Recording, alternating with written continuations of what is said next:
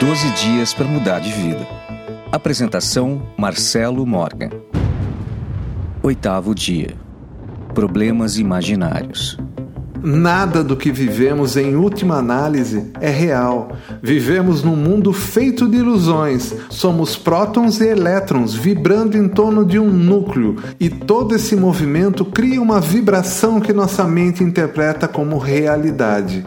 Então, nenhum problema que você está vivendo agora é real. E isso é muito bom, fica mais fácil de se resolver.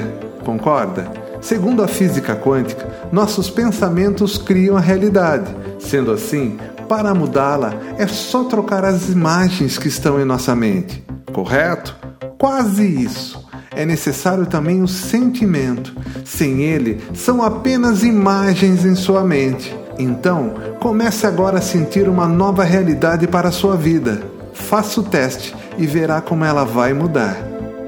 Quer saber mais? Acesse ondasdepossibilidades.com.br ou procure no seu agregador Ondas de Possibilidades Podcast.